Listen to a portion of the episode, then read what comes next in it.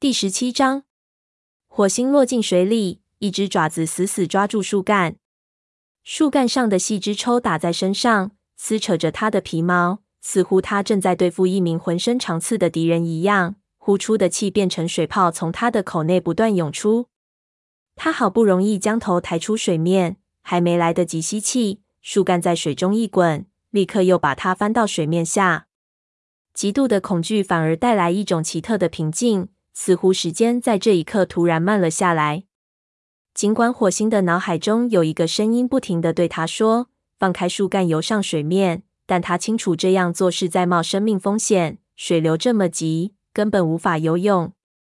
在这股巨大的冲击力面前，他除了屏住呼吸，紧紧抓住树干外，没有其他的办法。他疯了一般的祷告：“星族，请救救我！”一种极具诱惑的黑暗渐渐袭来，火星的意识开始变得模糊。就在这时，树干又是一滚，一下子把它翻到水面上。身边的水流在剧烈翻腾，令他几乎快要窒息。他抓牢树干，不断地吐出涌进口中的水。由于趴在树干上，他看不见西岸，但身上的毛进水之后变得异常沉重，而且四肢冻得发硬。使他撑不起身子来观望周围的情况。他不知道自己还能坚持多久。就在他想要放弃的时候，忽然不知被什么东西绊住了，树枝咔嚓一声猛地一震，停了下来。火星猝不及防，几乎被甩飞。一时间，他不知道该怎么办才好。这时，他听到有一只猫在呼喊他的名字。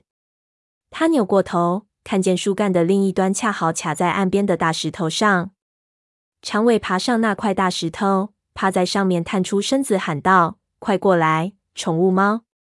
火星使出最后一分力气，抓着树干爬过去。细枝划过他的脸颊，树干忽然一歪，将他送到大石头边。火星急忙扒住大石头，后腿用力在水中划拉。就在这个危急时刻，树干从大石头边滑落，又向下游飘走。大石头的表面十分光滑，根本没有可供抓扒之处。眼看火星就要顺水飘走，长尾及时探下身子，张口咬住了火星颈背处的皮毛。在长尾的帮助下，火星连爬带蹬，终于爬上了那块大石头。他浑身颤抖，大口大口的往外吐水，半晌后方才抬起头，气喘吁吁地说。谢谢你，长尾。长尾面无表情地说：“这没什么。”虎掌从大石头后绕过来，问：“你受伤了吗？还能不能走路？”火星摇摇晃晃着站了起来，抖去身上的水，结结巴巴地说：“我我没事。”虎掌。虎掌后退两步，避开飞溅的水滴，说：“看着点儿，我们已经够湿的了。”又上前两步，嗅了一下火星，命令说。你回营的吧。其实我们都得回去。如果没有奇迹发生，没有谁能渡过这条溪流。你已经证明了这一点。火星点了点头，默不作声地跟随这位副组长返回森林。他从来没有像今天这样又冷又累过。眼下最大的愿望就是晒着太阳，美美的睡上一觉。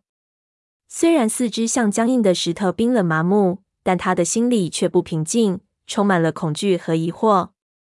任何猫都能看出走上树干是非常危险的事，虎掌为何还要派他去做？他怀疑是虎掌为了让他落水，故意将那根树干推进水里。他想，要是没有长尾在旁边看着，后果简直不堪设想。毕竟是长尾救了他。尽管火星讨厌长尾，不过他不得不承认，在自己身处危难时，长尾严格的遵守了武士守则。既然如此，虎掌有可能是趁着长尾不注意，偷偷将树干推入溪中，或者说长尾根本就没弄明白发生的这一切事情。火星很想问问长尾当时的情况，不过他知道自己问过之后，长尾会马上报告给虎掌的。他瞟了一眼虎掌，看见虎掌正盯着自己，脸上流露出不加掩饰的憎恨。当他们目光对视时，虎掌的眼睛眯缝起来，似乎是在冲他发出威胁。火星立刻肯定了虎掌一定是企图谋杀自己。这次他没有得逞，但是下一次呢？一切都显而易见。这时火星感到心力交瘁，只想逃避开。下一次，虎掌一定不会失手。当火星回到营地时，温暖的阳光已经晒干了他身上的毛，他累得几乎抬不动脚步。正在武士巢穴晒太阳的沙风看到他回来，立刻朝他跑过来，惊叫道：“火星，你看起来真狼狈，出什么事了？”火星说：“没什么大不了的。”我，火星只是游了个泳罢了。虎掌插言道。他低头盯着火星，走吧，我们向蓝星汇报去。说完，他踱着步子往高岩走去，长尾跟在后面。火星脚步蹒跚地走在最后，沙风用他温暖的身体扶住他。蓝星对前来汇报的众猫说：“怎么样？你们找到渡溪的路了吗？”虎掌摇了摇头说：“水势太大，我们不可能过去。”蓝星说：“但是所有族群都必须到会。如果我们不能找出一条渡溪的路线，星族会发怒的。”虎掌。把你们途经的地方详详细细叙述一遍。虎掌把事情的经过滴水不漏的讲述了一遍，这一次添加了许多细节，就连火星想踩着树干渡溪的事也讲了。最后，他大声说道：“这种行为虽然很勇敢，但却愚蠢。我觉得他是在拿自己的生命开玩笑。”沙风嗔怪地瞅了火星一眼，但在当时那种情形下，他别无选择。对于这一点，他知道。虎掌也知道，蓝星说：“以后要小心行事。”火星，你最好去找黄牙，别冻感冒了。火星说：“我没事，休息一下就好了。”蓝星眯缝起眼睛说：“火星，这是命令。”火星强忍着没有打出哈欠，低下头尊敬的说：“是，蓝星。”沙风舔了他一下，说：“事情办完后来巢穴。”我给你拿些猎物吃。火星到了深谢，头重脚轻地向巫医巢穴走去。巫医巢穴门前空荡荡的，火星叫了声“黄牙”，黄牙立刻从巫医巢穴里探出头。是火星吗？天啊，你看起来就像是一只从树上掉下来的松鼠。出什么事了？探爪跟在黄牙后面走出巫医巢穴，坐在火星身边听他讲述事情发生的经过。当他听到火星几乎被淹死时，吓得眼睛都睁大了。火星看着他吃惊害怕的样子，不由得回想起他在雷鬼路边受伤的事情。难道那也是一场虎掌精心策划的事故吗？宏伟的死则更是毋庸置疑。火星的脑子在疲惫不堪的状态下仍在不停转动。他不知道，在虎掌为了满足自己的野心而再次作恶之前，该如何去阻止他。黄牙的声音打断了他的思路。好吧，你长得很结实，可能不会着凉。不过我们要检查一下才能确诊。探长，当一只猫被水打湿后，我们该对哪方面进行检查？探长将尾巴卷过来盖住爪子，身体坐得笔直，眼睛盯着黄牙回答：呼吸是否微弱？有没有生病？皮肤上有没有水渍？黄牙说：回答正确。你来检查一下。探爪认认真真的把火星的身体从头到尾嗅了一遍，然后用爪子拨开他的毛，检查是否有水渍附着在皮肤上。他轻声问：“呼吸正常吗？”火星，你有没有觉得哪儿不舒服？火星说：“没有哪里不舒服，我只想躺下睡上一个月。”探爪汇报说：“黄牙，我认为他没有生病。”他贴着火星的脸颊。舔了他两下，说：“别再往河里跳了。”嗯。黄牙吁了口气，说：“好了，火星，你可以去睡觉了。”探爪竖起双耳，惊讶地说：“你不亲自检查一下吗？如果我漏诊了怎么办？”没有必要，我相信你的医术。探爪黄牙说着，伸了个懒腰。一直以来，我都有句话想对你说。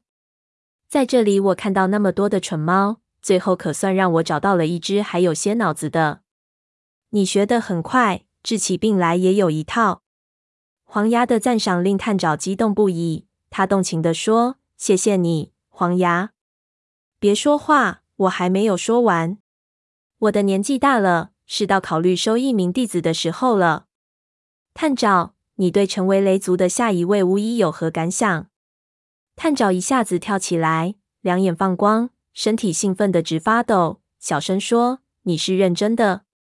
黄牙喝道：“当然是认真的，我可不像别的猫，没事就爱瞎嚷嚷。”探长严肃地抬起头，轻声说：“既然这样，我想说的是，对于我来说，那是最大的梦想。”火星也是喜出望外，心砰砰直跳。探长一直是他的一块心病。起初他以为他活不下来，后来他虽然捡了条命，但折了一条腿，再也不能成为一名武士了。变幻莫测的前途对于探长来说是多么残酷啊！幸好黄牙现在圆满的解决了这个难题。不过火星倒是没有料到探长这么兴奋。火星卸下了心里的一个大包袱，觉得脚步轻快了许多。他回到巢穴，和沙风一起共享美食后，倒头便睡。一觉醒来后，巢穴内已是涂上了一片夕阳红。灰条顶了顶他，说：“醒醒。”蓝星正在召集开会。火星走出巢穴，发现蓝星已经坐在高岩上，黄牙坐在他旁边。等大家到齐后，黄牙首先发言：“雷族的同胞们，我有一件事情要向大家宣布。众所周知，我现在已经步入暮年，因此我想收一名弟子。我找来找去，终于找到一只和我能处得来的猫。”他半开玩笑地说。而且他是唯一的一只。你们下一任的巫医就是探长。猫群中响起一片欢呼。探长就坐在高岩下，他今天梳理打扮得甚是光鲜，顾盼生姿。当大家热烈地向他表示祝贺时，他不好意思地低下头去。蓝星高声道：“探长，你愿意成为黄牙的弟子吗？”探长抬起头，凝视着蓝星：“我愿意。”既然如此，月半的当晚，你必须去母亲嘴，赶在其他族的巫医之前接受新族的授权。之后，你将改名为炭毛。我代表整个雷族，祝你一路顺风。黄牙半跳半滑溜着从高岩上下来，走过去和探爪对触鼻子。接着，大伙儿都围了上来。火星丑见绝爪一脸神气的挨着姐姐，就连虎掌也走过去说了几句祝贺的话。探找得到这个重要的位置，显然是众望所归。火星等待机会上前表示祝贺，暗暗希望自己的问题也能像这件事一样迎刃而解。